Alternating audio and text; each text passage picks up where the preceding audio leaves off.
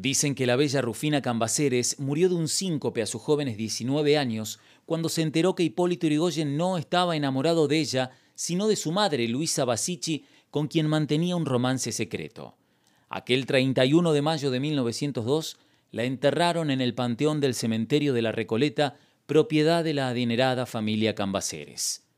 La historia, que tiene diferentes versiones, continúa con el cuidador del cementerio, quien mientras caminaba escuchó ruidos que provenían desde el interior de la bóveda. Asustado, habría corrido para dar aviso creyendo que se trataba de ladrones que buscaban las joyas con las que habían enterrado a Rufina.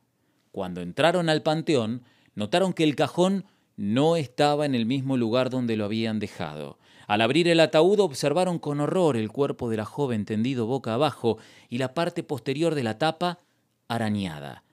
Las uñas de Rufina dejaban ver restos de madera y piel, la piel que se había arrancado de su hermoso rostro en medio de la oscura y asfixiante desesperación del encierro.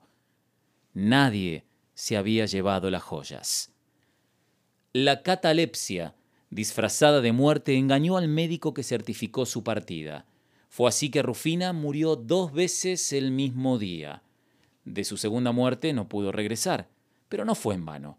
Gracias a su historia, comenzaron a velar los cuerpos por al menos 24 horas antes de ser enterrados. La culpa, como quien mira al sol de frente, ensegueció a la madre de Rufina hasta quemarla. Tal vez para cerrar los ojos y encontrar calma en algún recuerdo, Luisa mandó a esculpir una estatua de mármol blanco en su homenaje.